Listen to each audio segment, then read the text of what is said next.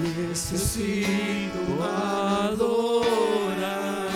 Ahí donde está en su lugar, al Señor. Dame de beber. Dame, Señor, de beber de tu manantial. esa sed, Señor, de ti. Dame de beber. Esa hambre, Señor, de tu palabra. Necesito más. Esa sed de tu espíritu en nuestro ser, Señor. Dame de beber. Día con día, Señor. de tu manantial. Tu iglesia, Señor, busca día a día, Señor.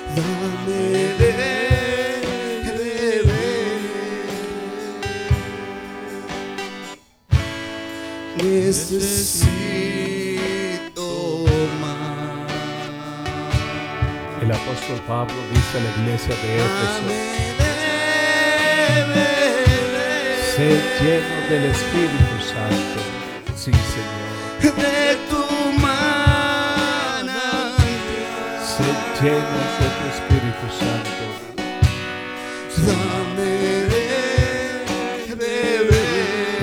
queremos día a día, Señor. Necesito más. Como templos y morada de tu Espíritu Santo, Señor.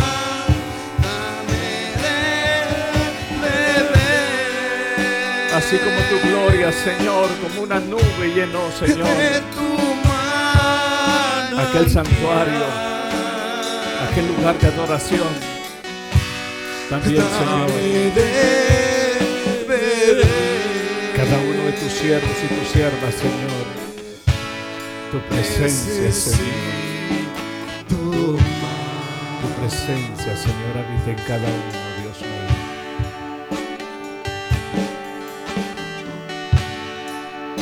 Si tú hablas con Dios, las cosas cambiarán.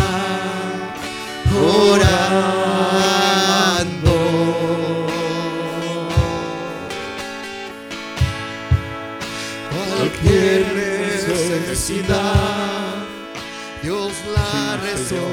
Señor.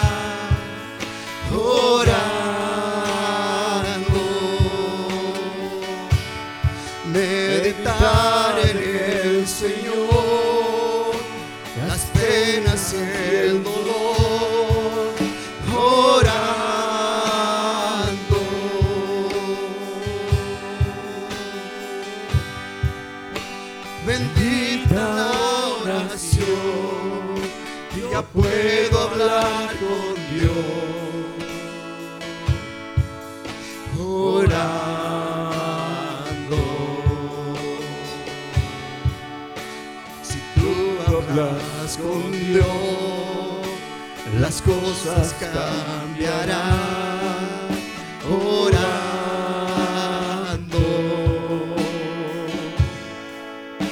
Cualquier necesidad, Dios la resolverá.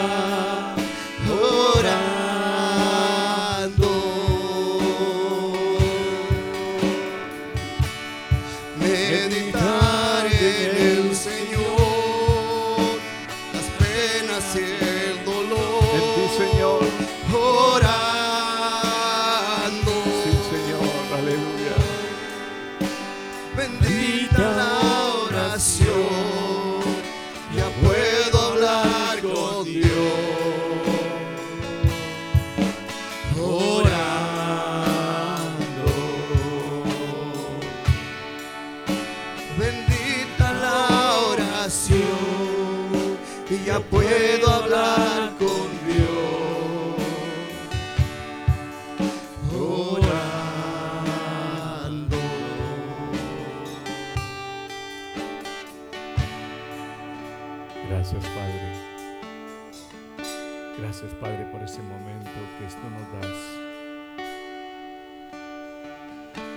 esta noche, Señor, tú hables a nuestros corazones. Dígale al Señor, oh Dios, gracias por permitirnos reunirnos en este momento. Rogamos por aquellos que están pasando por un momento de dificultad en su cuerpo, para que tú, Señor, restaure sus vidas. Allá donde se está pasando un momento de tribulación, Señor, tú fortalezcas también el corazón y el alma de cada uno de tus siervos y tus siervas. Pero háblanos, Señor, en este momento.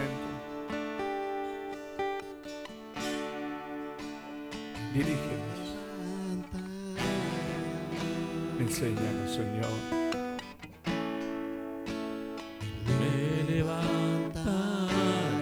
Dígale, Señor, aquí estoy. Sé que tú lo puedes hacer. Tú puedes levantarme, Señor, en los momentos más difíciles, Señor. Así Tú lo has hecho muchas veces en nuestras vidas. Él me levantará. Ha sido tu fuerza, es tu fuerza, Señor. Es tu poder, me levantará. es tu amor, es tu misericordia, es tu gracia. Me levantará. Dígaselo al Señor, aleluya. Así dice el Señor.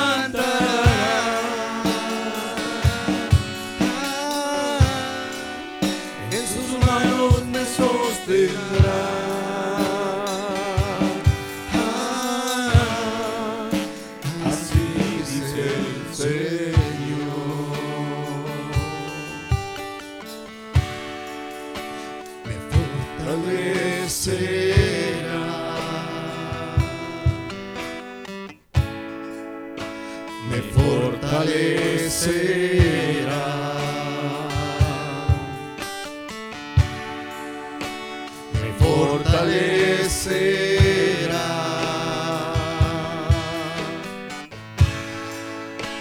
Así dice el Señor.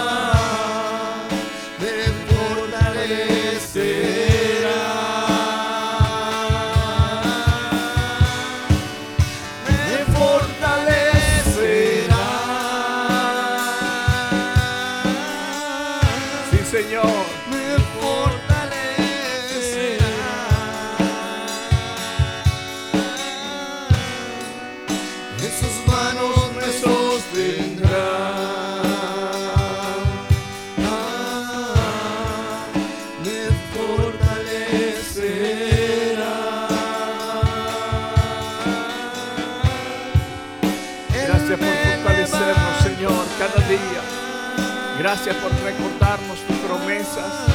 Gracias por una vez más, Señor, recordarnos la manera en la cual tú cumples tus pactos, tus promesas, Señor. Gracias porque día a día, Padre, tu palabra nos alienta, nos fortalece. Podemos ver la manera, Señor, que tú ayudaste a los hombres y mujeres de la fe del Antiguo Testamento. Vemos, Señor, a la iglesia primitiva, Dios, como tú le fortaleciste en medio de la persecución, Señor. En medio, Señor, de los momentos más críticos de hambre, tú fuiste el sustento para ellos.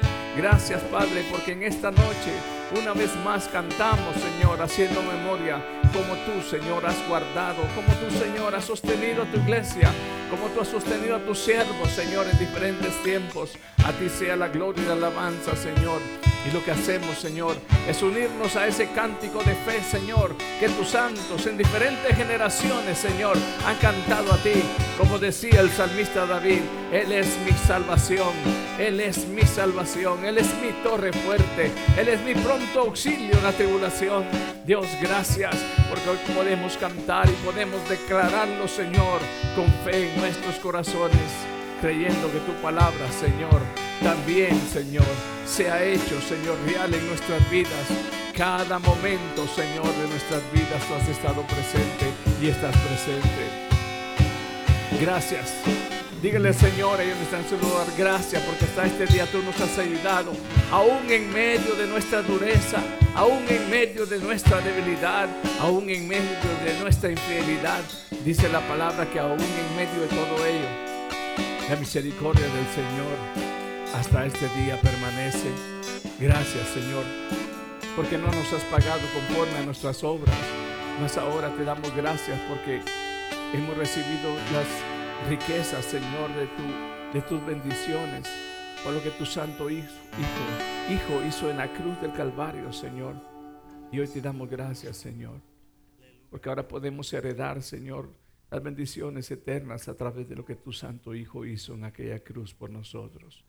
Dígale al Señor, gracias, Señor, gracias por darnos todas esas bendiciones que tu santo Hijo, Padre, que tu santo Hijo, Él pudo tener como recompensa Gracias, Padre. Amén y amén. De esa manera también damos un fuerte aplauso, Señor, iglesia. Vamos a dar el tiempo a las ofrendas, al tiempo a cada de las personas que el Señor ha hecho renacer una proposición de amor. Y el que tiene una ofrenda al Señor, vamos a dar ese espacio y vamos a darle gracias al grupo de alabanza mientras nos preparamos con este tema de esta noche. La revelación de las cosas postreras. Amén. Vamos a dar el tiempo para que usted pase y así después toma su Biblia y le damos al Señor la gloria y la honra. Amén. Oramos por algunas personas que en este momento están pasando por eh, restauración de sus cuerpos, hermanos, para que el Señor les fortalezca completamente.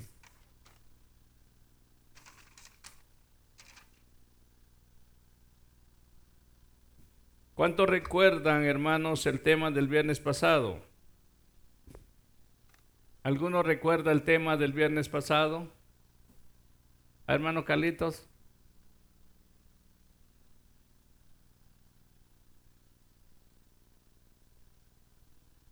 La importancia de la preparación, ¿verdad?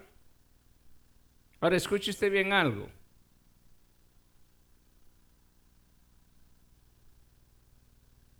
Es posible que cuando nos den las indicaciones respecto a esa preparación que la iglesia tiene que tener en mente, dice que me quedo callado porque me quedé en modo que me estaban traduciendo y estaba esperando que me tradujeran. Aleluya. Dios bendiga a cada uno de los que están presentes. Entonces, cuando hablamos de la preparación, Hablamos que tan importante es para una novia el momento de su boda. Y porque esa boda es importante, entonces se le pone tanta atención a la preparación para ese momento. Entonces cuando hablamos nosotros de nuestro encuentro con el Señor como iglesia, porque vamos a referir una vez más el texto que leímos, no, se desconcentren, hermanos. Dejen al niño que camine, pero usted concéntrese. Mire bien, porque esto es lo que quiere el Señor. Lo que quiere el Señor es que en estos tiempos podamos conocer qué es lo que está sucediendo en el ambiente espiritual. Y la iglesia no puede estar dormida. La iglesia tiene que estar despierta. La iglesia tiene que estar atenta a lo que realmente está sucediendo en el mover profético de Dios. ¿Sabe usted, sabe usted, hermano, que revelaciones o apocalipsis no están nomás por estar? Ahora, si la iglesia no entiende o no quiere tomar un momento de atención respecto a lo que el mismo Jesús revela, es mejor que el Señor nos revele. ¿Qué es revelar? Revelar es quitar el velo, abrir y ver aquello que no se miraba. Revelar es iluminar, alumbrar. Y la iglesia tiene que ver claro cuál es en sí lo que Jesús ha preparado para ella.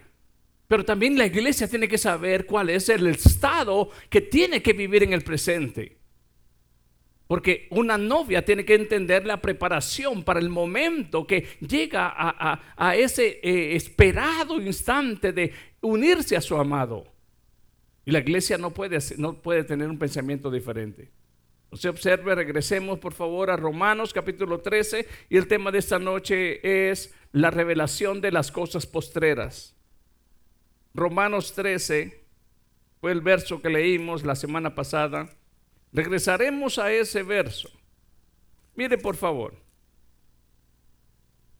Y es un tiempo de Biblia, es un tiempo de iluminación y por eso le digo, no se distraiga, tome su Biblia, si quiere tomar notas, tome nota, porque sabe que no solamente esto le sirve a usted, le sirve a su matrimonio, le sirve a sus hijos.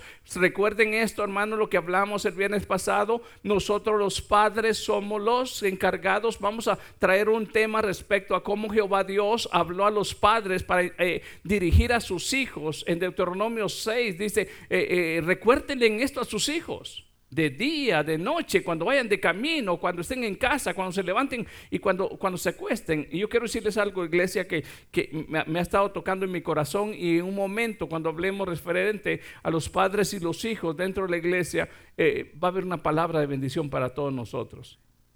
Creo en el Señor, que el Señor tiene planes con nuestros jóvenes. Créanme exactamente, iglesia, que no les hemos olvidado. Hay planes para los jóvenes, hay planes para los matrimonios, pero el Señor está hablando. Y hablamos algo el domingo que el Señor nos dirigió. El Señor quiere la atención de su iglesia. Que la iglesia escuche lo que el Espíritu está hablando a la iglesia. Porque el Señor viene, el Señor está pronto. Mire qué dice entonces. Romanos 13, verso 12. Vamos a leer una vez más. El 11. 13, 11. Ahí fue donde leímos.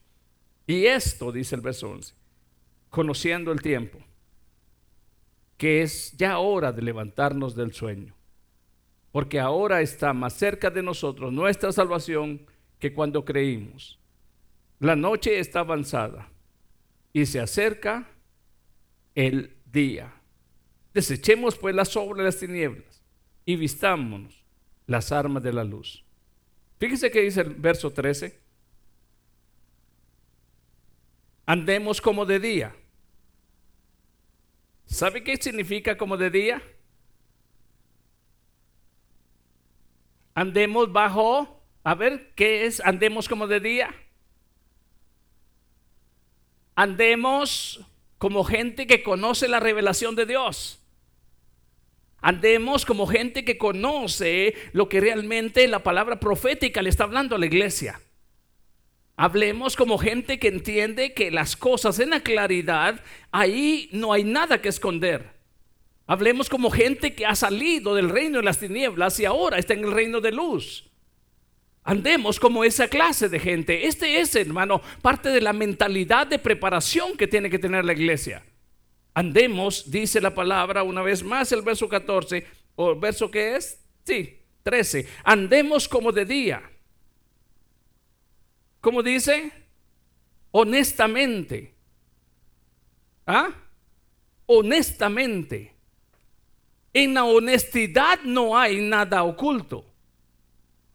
En la honestidad hay sinceridad. Y cuando hablamos que andemos como de día, es que la iglesia tenga su mente clara, como dijo el hermano mexicano, ¿a qué le tiramos?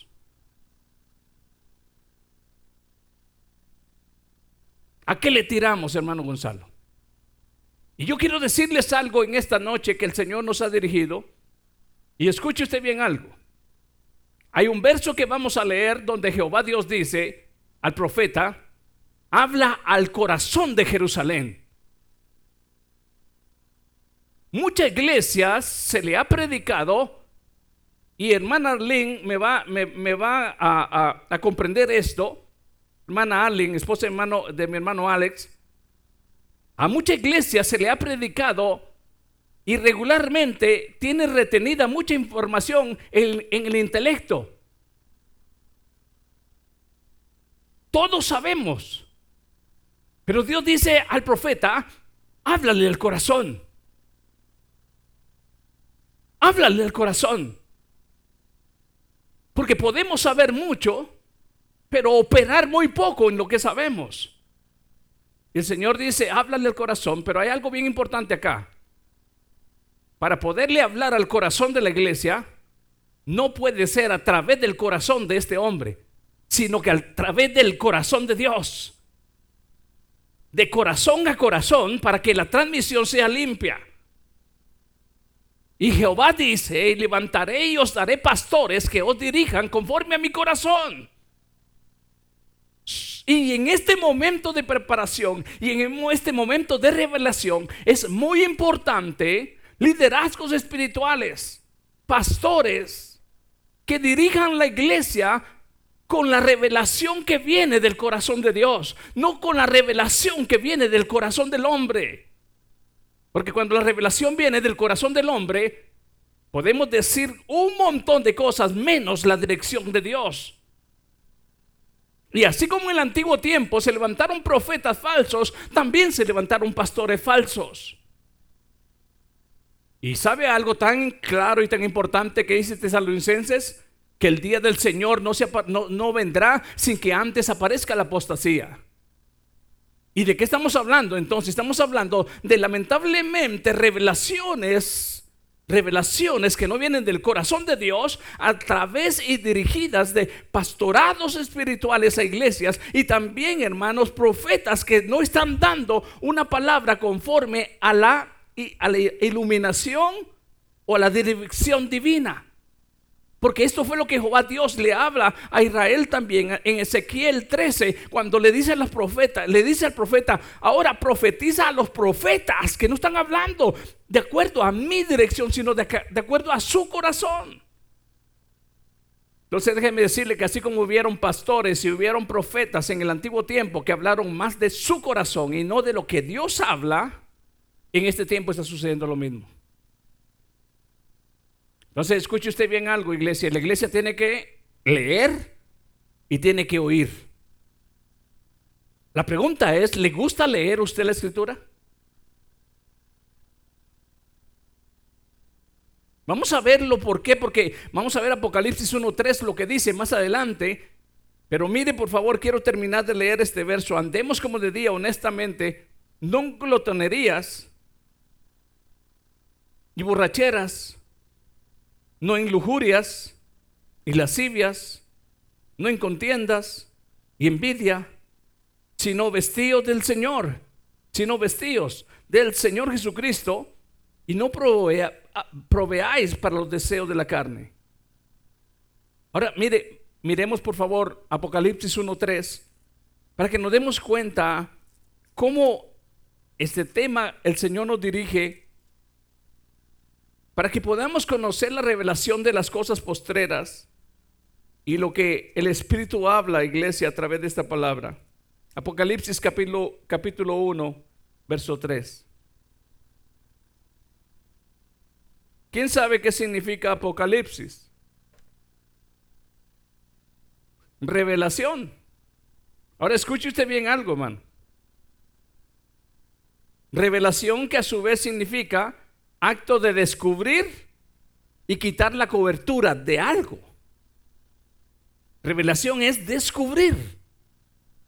Ahora, es mejor que Dios nos descubra a tiempo la manera en que debemos de vivir, a que cuando un hombre o una persona que no pudo conocer el camino, no pudo entender el camino, lamentablemente se encuentre con la respuesta que Jesús dice, no te, nunca te conocí. Ahora escuche, la palabra aquí nos va a decir algo en el capítulo 1, verso 3, y lea usted conmigo. ¿Lo tiene?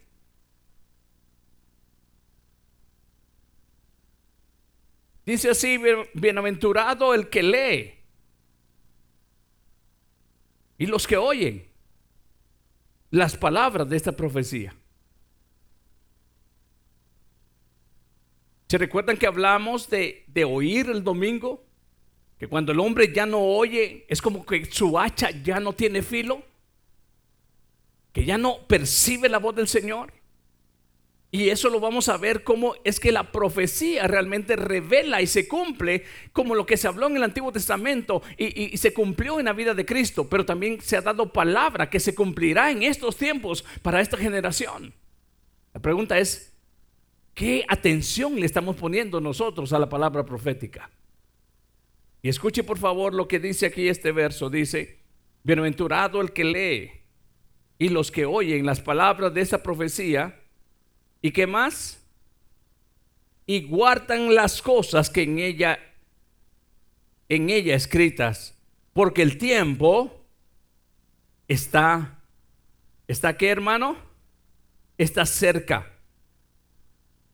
Lo primero que tenemos que ver, iglesia, es que cuando hablamos de eventos futuros, estamos hablando de exhortación a la iglesia, Estamos hablando de advertencia a la iglesia.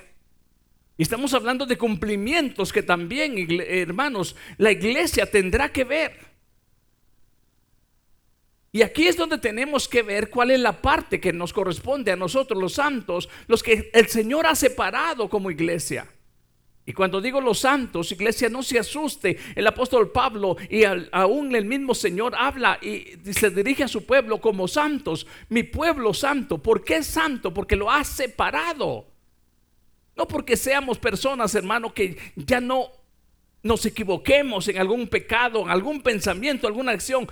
Ya no estamos bajo la esclavitud del pecado. Ya nuestro amo no es el enemigo, el diablo, sino que ahora nuestro Señor y Dios nos ha comprado a través de la sangre de Jesucristo. Somos y le pertenecemos al Señor. Y cuando tenemos eso y lo tenemos en claro, escuche usted bien qué es lo que tenemos que ver acerca de la revelación. En primer lugar tenemos que ver los que oyen, los que leen y los que guardan. Regularmente en estos tiempos, vuelvo y repito, iglesia, si somos sinceros, una porción muy grande de la iglesia cristiana no abre su Biblia para leer. No abre su Biblia para escudriñar. Y cuando una persona no abre su Biblia para leer o para escudriñar, es bien fácil que no entienda lo que en realidad tiene que tener en mente.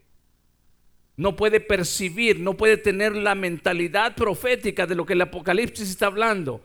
Bienaventurados, ¿sabe qué está diciendo? Dichosos aquellos que leen. Y no solamente leen, sino que oyen. Y no solamente oyen, sino que entienden. Y no solamente la entienden, sino que la guardan al grado de que la hacen suya. Esta palabra, iglesia, lo primero que tenemos que tener en mente es que el Señor nos está hablando a nosotros. Más que algún momento vamos a pensar, es que el pastor me está hablando a mí. No, es el Espíritu que le está hablando a la iglesia. Es del corazón de Dios al corazón de la iglesia. Y algunas veces las personas dicen, ¿sabrá algo de mí? No, yo no sé nada de usted. Y personalmente y humanamente no me interesa a menos que usted me lo comparta. ¿Sabe qué, iglesia? La verdad, verdad. Si usted me comparte una situación personal, ah, estamos dispuestos y abiertos para, pero, pero yo le voy a decir algo, gracias a Dios, hasta este punto voy a hablar algo de mí, creo que usted ya me conoce, pero pastor chismoso no tiene, yo no me meto en la vida de nadie. Pero una cosa sí es cierto, que cuando el Señor del corazón de Él habla y ministra a su iglesia, es de corazón a corazón. Y, y, ¿Y sabe por qué le digo? Porque en, todo el recorrido que el Señor me permite de eh, dar mensajes bíblicos, se han acercado personas que me han dicho, pastor, ¿usted sabía lo que estaba pasando? Eh, en alguna oportunidad, no me recuerdo, eh, oh hermano, me comentaron ustedes, ¿verdad, hermanos? Que vino una visita y dijo, ¿quién le dijo al pastor lo, lo que yo estaba pasando? Dice, porque todo lo que él dijo, dice, es lo que me sucede a mí. Dice que se enojó. Es que no, yo no sé nada, pero el Señor sí sabe de usted. Los que se meten y los que entran al Zoom, hemos podido leer lo que dice respecto a las iglesias en el capítulo 3 y, capítulo 2 y 3 de Apocalipsis. El Señor dice, yo conozco tus obras. Pues, entonces, iglesia, miremos por favor lo que esta palabra dice. Vamos a ver lo que les decía al principio. Isaías capítulo 40, verso 2. Es aquí donde tenemos que orar, iglesia. Dios quiere levantar liderazgo que trabaje también de corazón a corazón, pero recordemos esto, del corazón de Dios al corazón del pueblo. Si, si hacemos uso de nuestro corazón humano, el corazón del hombre, hermano, está lleno de muchas cosas que no son, no son positivas, pero si es el corazón de Dios obrando en nuestros corazones, entonces la obra es mejor. ¿Qué dice Isaías 40, verso 2? Miremos por favor Isaías 40. Esta semana he estado orando al Señor, iglesia, y créame que el Señor me ha dado confirmaciones que realmente solamente a través de su Espíritu Santo Él puede dar. Verso 1 y verso 2 de Isaías. ¿Lo tiene? Dice, consolaos. Yo no sé si su Biblia tiene, tiene un título, pero mi Biblia arriba dice Jehová consolación. ¿Sabe cómo se puede consolar la iglesia en este tiempo difícil? En tiempo de tanta palabra corrompida, en tiempo de tanta profecía corrompida, porque hay profecía eh, corrompida, pero la iglesia tiene que estar este, abierto conforme a lo que eh, la palabra enseña. La iglesia tiene que aprender a discernir entre lo que es palabra de Dios y lo que no es palabra de Dios. Ahora escuche usted, iglesia. Mire lo que dice el capítulo, capítulo 40, verso 1. Consolaos. Consolaos. ¿Por qué cree que aparece dos veces? ¿Por qué no más dice solamente una vez consolaos? Aquí hay doble bendición de Dios. Aquí hay doble palabra de Dios. Dice consolaos. ¿Saben qué? Y cuando viene esta palabra, miren lo que dice. Consolaos, consolaos pueblo mío. Dice vuestro Dios. El profeta Isaías está hablando a través de una inspiración de su corazón o una inspiración del corazón de Dios. ¿No se escucha? Y cuando es el corazón de Dios, hay medicina al pueblo. Cuando es del corazón de Dios, hay salud. Y la profecía es para, lo hemos leído en Corintios, para consolar, para exhortar, ¿para qué más? ¿Ah? Redarguir y para instruir también, enseñar, decía una palabra que leímos. Ahora es, ¿ah? Exhortar, edificar y consolar, de acuerdo a los Corintios. Y más adelante habla de enseñar. Ah, es algo bien importante. Pero escuche usted, enseñar es hasta cierto punto revelar. Y cuando viene del corazón de Dios, Dios quiere revelarle a su iglesia las cosas postreras. Está acá en la Biblia. Pero tenemos que leer, tenemos que oír, tenemos que eh, mostrar interés, que si somos esa iglesia que está esperando ese momento, iglesia. Si usted y yo no manifestamos realmente interés ahorita, la verdad, verdad, iglesia, Leímos y, me impactó tanto lo que leímos este, este miércoles en 2 Corintios capítulo 5 verso 11. Dice, a Dios le es manifiesto lo que somos. Y el apóstol dice, y espero que también a sus conciencias les sea manifiesto lo que ustedes son. ¿Sabe que me pegó duro ese, ese verso? Ojalá a su y a mi conciencia nos fuera manifiesto en realidad quiénes somos. ¿Qué es lo que buscamos? ¿Cuál es nuestro objetivo? ¿Qué es lo que buscamos en, este, en, el, en el caminar cristiano? Y fíjese bien, por favor, léalo conmigo ahora. Dice, consolaos, consolaos, pueblo mío, dice vuestro Dios. Hablad. ¿Qué dice el verso 2? Hablad al corazón de Jerusalén. Decirle, a voces. Su tiempo es ya cumplido, que su pecado es perdonado, que doble ha recibido de la mano de Jehová por todos sus pecados. Vos que clama en el desierto, preparad camino a Jehová, enderezad calzada. ¿Sabe que él está hablando aquí? Una profecía que más tarde Juan el Bautista está gritando a voces. Se le llama que antes de Juan el Bautista se, se le llama un tiempo de silencio, donde no, no había palabra de profeta y no había palabra de Dios. Pero ahora se abre una vez más el telón, ahora se comienza a anunciar. Y dice, consolaos, consolaos, pueblo mío, dice el Señor. Y cuando esta palabra dice, hablad al corazón, la iglesia necesita que se le hable al corazón. La iglesia necesita que se le hable al corazón. Porque si pensamos solamente en el intelecto, muchos decimos, ah, pregúnteme cualquier cosa de Génesis, hermano, yo le respondo así, mire. Bueno, sí. Y, y hasta Apocalipsis también. La pregunta es, el salmista dice, en mi corazón he guardado tus dichos para no pecar contra ti. Y Jehová dice en su nuevo pacto, y yo escribiré en sus corazones y en sus mentes. Ya no se trata cuánto recordemos, aunque es importante memorizar. No se trata cuánto conocimiento recolectemos, sino que cuánto de ese conocimiento está haciendo de nuestra vida algo diferente para entender los, los tiempos postreros. Aquí nos enseña la palabra y miraremos lo que dice Jeremías 3.15. Y mire, por favor, mire Jeremías 3.15. ¿Por qué es tan importante entender esto, iglesia? Porque la verdad, verdad, ha sido, ha sido tan desviado muchas veces la dirección de los tiempos postreros.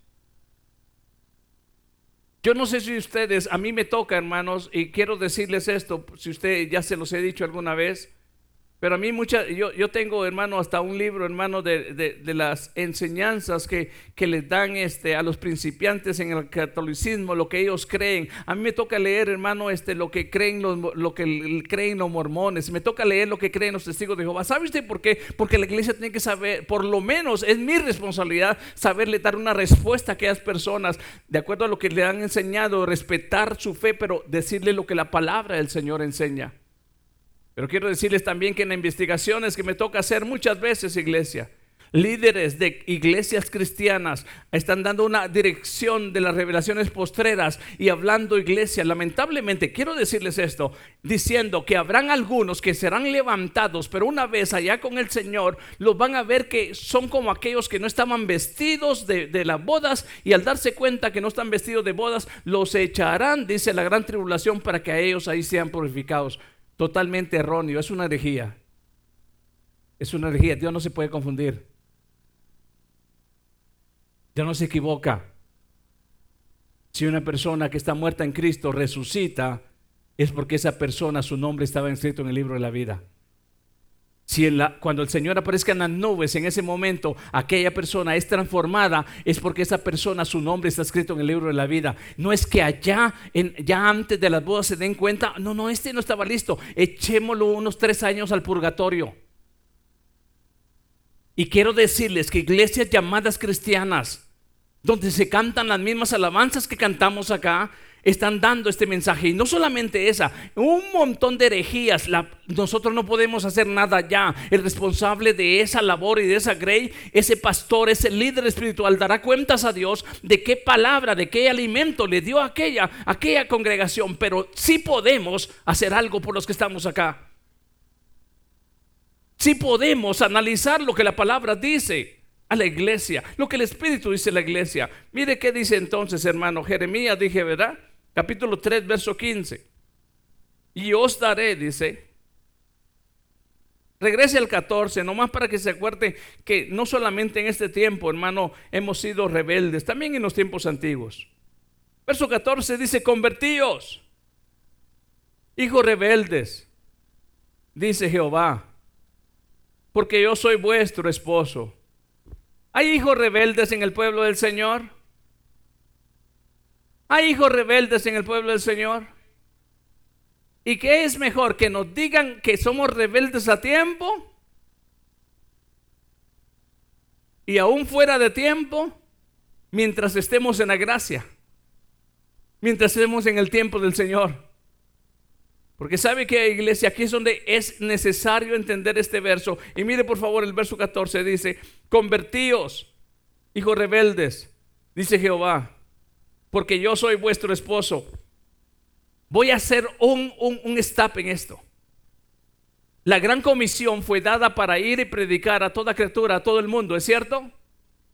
Para que el que crea sea salvo y no se pierda. Eso es muy importante. Pero ¿sabía usted que la iglesia necesita, la iglesia necesita mucho más ser instruida porque hay mucha iglesia que no conoce su condición? Aquí estamos viendo el ejemplo. Pero si usted le preguntara a alguno de ellos si andaba en pos de Jehová, ellos le dirían que sí. Pero el Espíritu que conoce nuestra condición y el Espíritu de Dios que conoce nuestro caminar, Él dice cómo nosotros andamos. Él conoce. Lo leímos hace unos días, eh, en lunes y miércoles. A la iglesia le dice, ustedes dicen que están vivos, pero están muertos. Despierten. Mire por favor, entonces, si hablamos de preparación, si hablamos de, de, las revelaciones, miremos lo que revela aquí. Dice, convertíos, hijos de hijos rebeldes, dice Jehová porque yo soy vuestro esposo, y os tomaré uno de cada ciudad y dos de cada familia, y os introduciré en Sión, y os daré pastores, según mi corazón, que os apacienten con qué ciencia, qué ciencia, y qué es conocimiento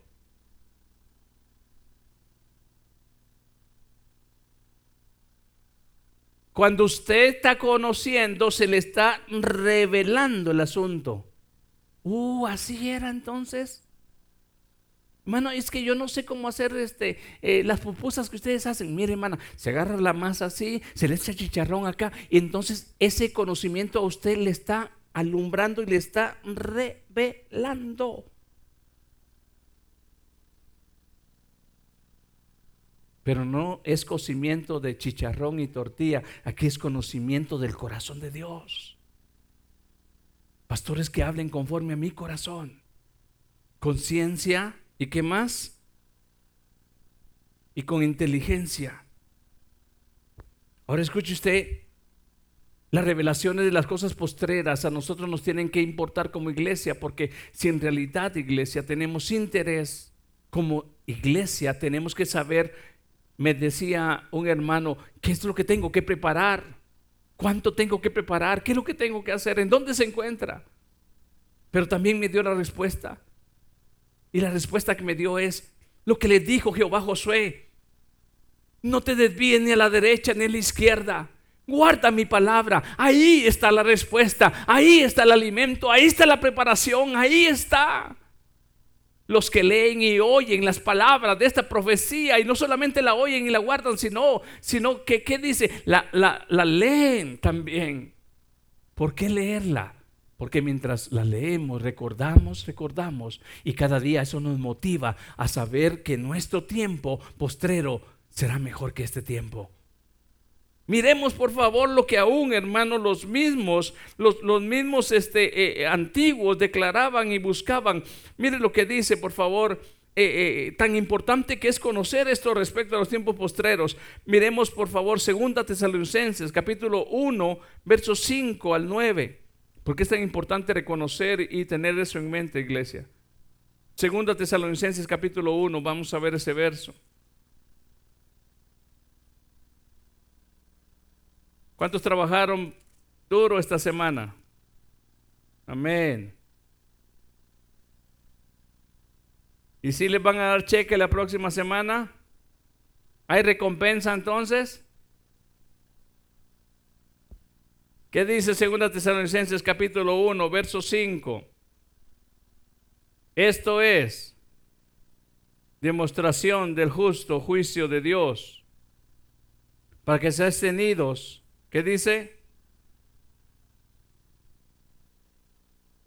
Para que seas tenidos por dignos del reino de Dios, por el cual asimismo padecéis.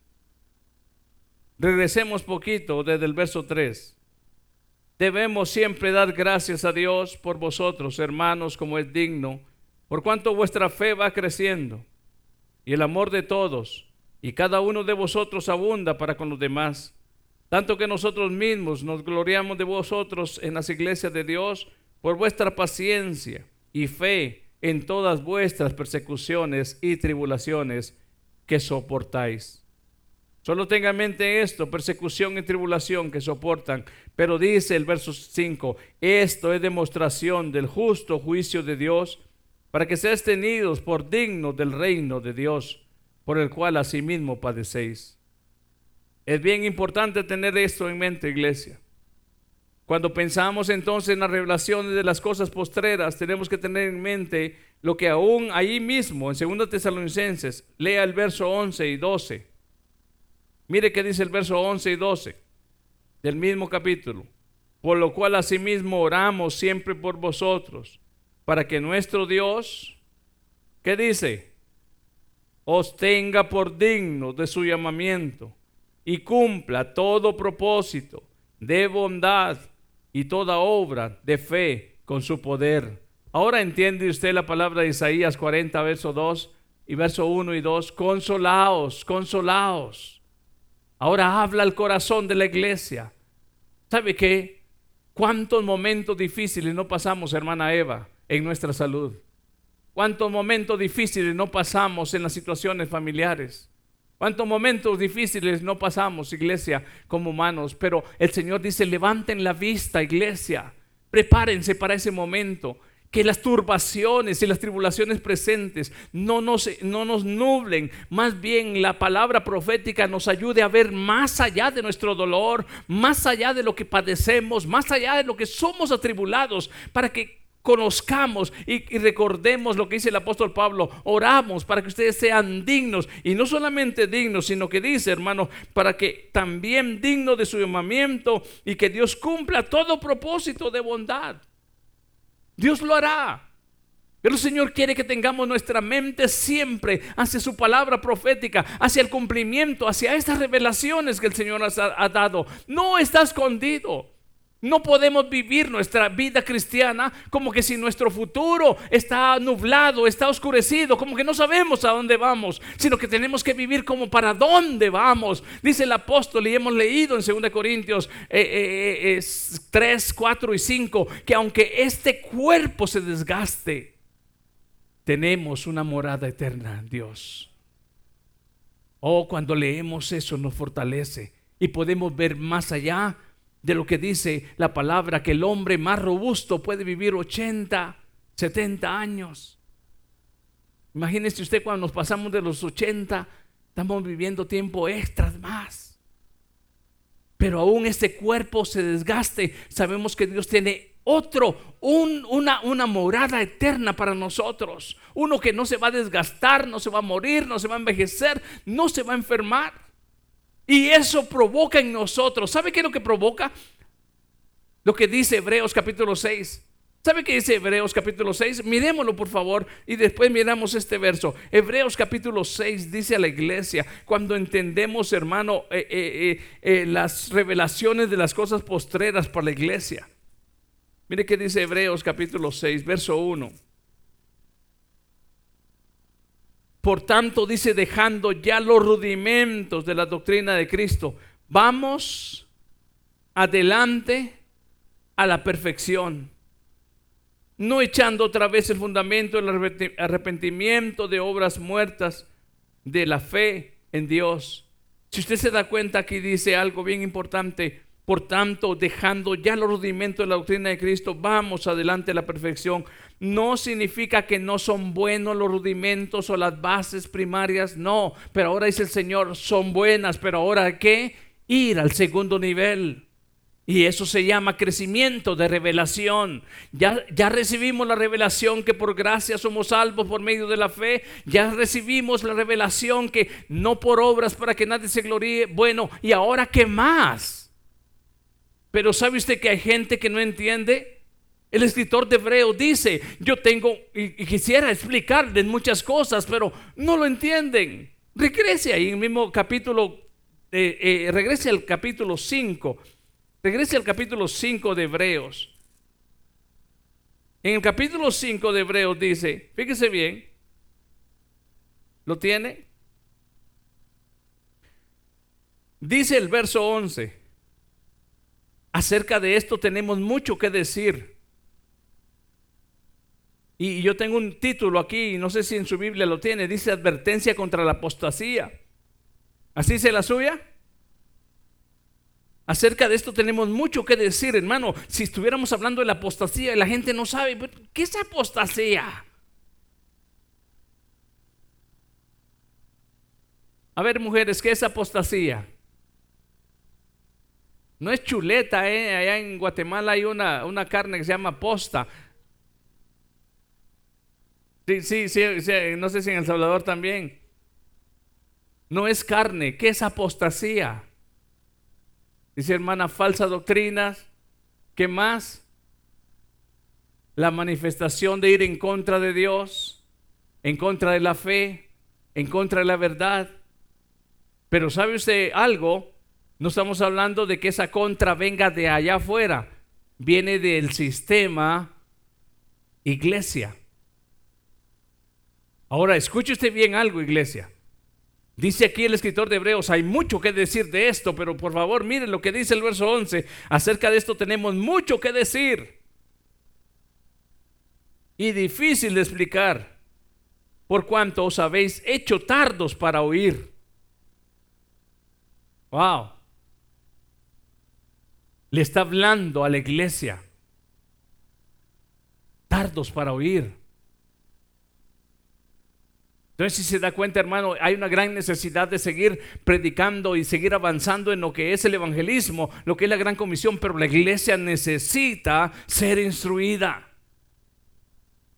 Si vamos a evangelizar a cinco y lo traemos acá y nos hace una pregunta respecto a esto y no sabemos nosotros, se recuerdan hace unos cuantos viernes dijimos, ¿cómo vamos a responder cuando alguien nos pida razón o nos haga una pregunta? Y dice acá, lamentablemente, es difícil. ¿Por qué es difícil? Porque no hay oído ni tampoco hay lectura. ¿Qué decía Apocalipsis 1.3? Bienaventurados los que leen, los que oyen y los que guardan esta palabra profética. Entonces la iglesia tiene que tener en mente, eh, la palabra está escrita por una razón. El Señor nos ha dejado la escritura por alguna razón. Escudriñar las escrituras, le dijo Jesús, aquellos que hacían sus falsas interpretaciones. Y estamos hablando de maestros de la ley, ¿eh? no, eran, no eran personas, hermano, que no leían como nosotros. A los maestros de la ley, hermanos, que trataban de buscarle significado a un hermano, a una tilde, a una jota, a una palabra, le buscaban diferentes interpretaciones. Y el Señor le dice, ¿saben qué? Escudriñen mejor porque ustedes están, andan bien chuecos. Y si los que leían, hermano, andaban chuecos, ¿qué tal no leyendo y no suplicándole la dirección al Espíritu Santo que nos revele su palabra? Más chuecos todavía. ¿Y sabe qué es lo que, qué es lo que hace mucha iglesia en este tiempo? El medio del YouTube, que hasta aquí lo tenemos y lo transmitimos, se hace buen uso, pero cuidado con lo que comemos allá afuera. ¿Sabe qué? Yo le digo algo y pregunto y siempre vuelvo a repetir, si usted no tuvo presente, pregunto muchas veces, si sabe la comida que el Señor trajo a esta casa tal día. no, mano, no. ¿Y qué hablaron? ¿Y sabe qué es lo que dice eso? Falta de interés de lo que, lo que Dios está hablando a este rebaño. Yo quiero decirles esto y se lo digo porque el Señor me escucha y Él es mi testigo. Cuando me toca salir o cuando salgo el fin de año, las personas que están predicando, hermano, yo estoy allá con el, oído eh, bien parado y, y viéndolos. Y eso que han dado de vacaciones, pero ¿qué quiero decirles esto? Porque yo quiero saber qué es lo que está pasando acá en la casa donde el Señor nos tiene, como dice eh, Pedro, es, dice, hablando a los pastores, a los ancianos, a, a los que ha puesto el rebaño bajo su custodia.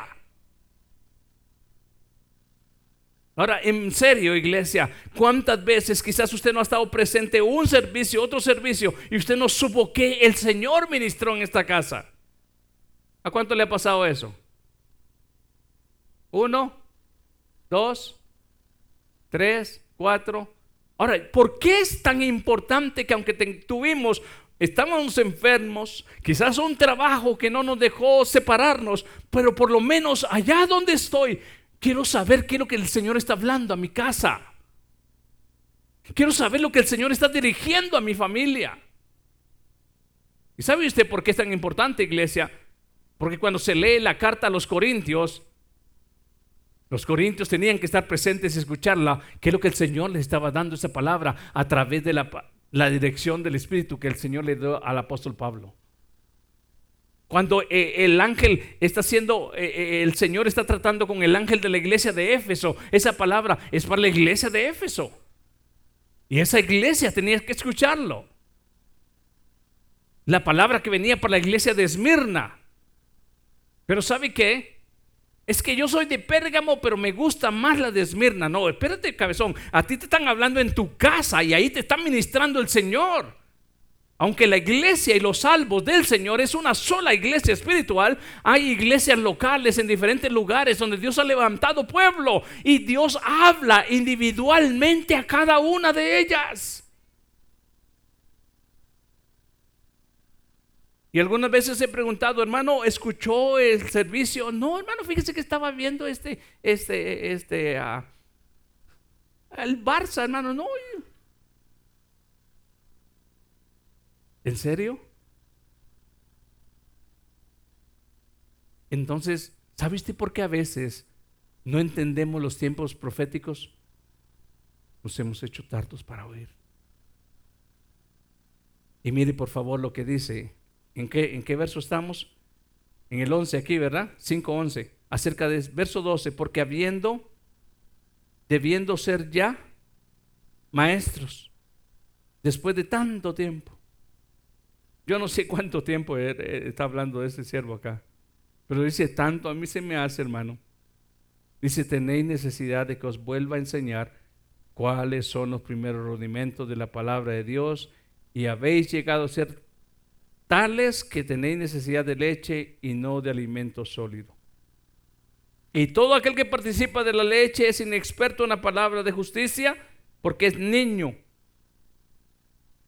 Pero el alimento sólido es para los que han alcanzado madurez, para los que por el uso tienen los sentidos ejercitados en el discernimiento del bien y del mal. Si soy niño, no puedo entender las revelaciones posteriores de las cosas que, que vienen. ¿Sabe qué? Y cualquier cuento que nos echen no lo vamos a creer. ¿En serio es eso lo que queremos? ¿En serio es eso, es, es eso lo que queremos? No debería de ser esa nuestra postura. Yo les digo por qué iglesia, porque ahí es donde también se manifiesta qué tan importante es nuestro momento. La noche está avanzada y está a punto de revelarse todo. Y lo leímos en el Zoom y hablamos de esta palabra, que aquel que edificó este oro, perla eh, o, plata y, otros hojarasca y otro heno, cuando venga el momento de la prueba de fuego se probará. Y si permanece la obra que se hizo sobre el fundamento que es Cristo, recibirá recompensa, pero si se quema, entonces no, no hay recompensa aunque la persona sea salva y atravesada por medio de, aflicción, tribulación o por fuego, démonos cuenta algo muy importante. En realidad es ese el rumbo que queremos nosotros alcanzar. Cuando la palabra nos dice en segunda de Pedro, mire por favor, segunda de Pedro 1.10, lea usted conmigo, segunda de Pedro 1.10 y 11. Hay una gran diferencia, hermano, de ser pasados por, ese, por esa prueba de fuego en nuestra salvación a entender lo que dice 2 de Pedro 1.10. Si usted lo tiene, diga amén. Dice así, capítulo 1, verso 10 de segunda de Pedro. Fíjese, Por lo cual, hermanos míos, tanto más procurad hacer firme vuestra vocación y elección, porque haciendo estas cosas no caeréis jamás. ¿Qué vocación, hermanos? ¿Qué vocación? ¿Alguien recuerda Efesios 4.1? Os ruego, hermanos, que andéis conforme a la vocación a la cual habéis sido llamados. Y aquí el apóstol dice, traten y procuren de hacer más firme esta lección. ¿Qué lección? Efesios 4 dice, un bautismo, una fe, un Señor, un Dios, un Padre que es por todos y para todos, un Espíritu. Escuche usted iglesia, cuando entendemos el hacer más firme nuestra vocación, no significa que nos estamos salvando a nosotros mismos, estamos diciendo, declarando que la salvación que el Señor nos ha dado la entendemos como algo tan valioso. Y miren lo que dice el verso 10, una vez más, por lo cual hermanos, tanto más procurar hacer firme vuestra vocación y elección, porque haciendo esas cosas no caeréis jamás porque de esta manera os será otorgada amplia y generosa entrada en el reino eterno de nuestro Señor y Salvador Jesucristo. Hay gran diferencia. Hay una gran diferencia de reconocer la palabra profética, reconocer lo que son las revelaciones postreras. Hay una gran diferencia a ignorarlas, a no recordarlas. Nuestra elección, nuestra vocación, si soy hijo de Dios, ¿recuerdan el pacto que hablamos que hizo Abraham este con Jehová? Esa marca en su cuerpo representaba, yo seré tu Dios, yo seré tu Dios. Entonces cuando recordamos que somos, lo que dice el apóstol Pablo, somos templo y morada de su Espíritu Santo, somos templo y morada, ¿se nos olvida eso? ¿Se nos olvida eso muchas veces? Sí, se nos olvida muchas veces y actuamos más como hombres que como hijos de Dios. Y cuando digo como hombres es más con nuestra naturaleza, con nuestros sentimientos, con nuestras direcciones humanas que como hijos de Dios que conocen las revelaciones postreras. Entonces, aquí es donde tenemos que analizar esta parte, iglesia. Y quiero darles este un verso más para que en esta noche usted y yo podamos este cerrar esta parte. Mire lo que dice 1 Corintios capítulo 3. Verso 12. Era lo que les daba. Nos toca a nosotros conocer, iglesia. Yo sé que usted en esta noche iba a decir, bueno, pero no nos habló de Apocalipsis. Es que sabe que todo lo que viene en Apocalipsis, iglesia, si no tenemos los sentidos despiertos, aunque nos lo digan de 1 al 22, dice el, dice el siervo en Hebreos, es difícil de explicar cuando el oído está cerrado. Pero entonces lo que tenemos que orar, Dios, que nuestros oídos estén abiertos a la voz de tu Espíritu, que podamos entender, que tengamos esa hambre, ese deseo. Mire qué dice, ahora leemos 1 Corintios 3, les dije, ¿verdad? Mire qué dice ahí, por favor, la escritura. Nos enseña esta palabra desde el verso 12. Esta palabra la leímos también en Suma esta semana. Dice así, y si sobre este fundamento Vamos a regresar al 10. Conforme a la gracia de Dios que me ha sido dada, dice yo como perito arquitecto puse el fundamento y otro edifica encima, pero cada uno mire cómo sobreedifica. Verso 11. Porque nadie puede poner otro fundamento que el que está puesto, el cual es Jesucristo. Recuerde, la base, el fundamento. Y si sobre este fundamento alguno edificare oro, plata, piedras preciosas, madera, heno, hojarasca, la obra de cada uno se hará manifiesta porque el día la declarará. La noche está avanzada y el día va a declarar realmente cómo hemos edificado. El día la declarará, pues por el fuego será revelada. Y la obra de cada uno, cual sea, el fuego la probará si permaneciese la obra de alguno que sobreedificó, recibirá recompensa. Si la obra de alguno se quemare, él sufrirá pérdida. Si bien él mismo será salvo, aunque así como por fuego, dice, aunque así como por fuego. Punto. ¿Qué gran diferencia hay entre esto a lo que el apóstol Pedro mencionó? Una entrada amplia, generosa, cuando recordamos nuestra elección y nuestra vocación. Y cuando entendemos realmente lo que viene para la iglesia, hermanos, y esto debe de consolarnos. Consolaos, consolaos, pueblo mío, dice el Señor, Isaías 42. ¿Qué tal si nos ponemos de pie y damos gracias al Señor en esta noche?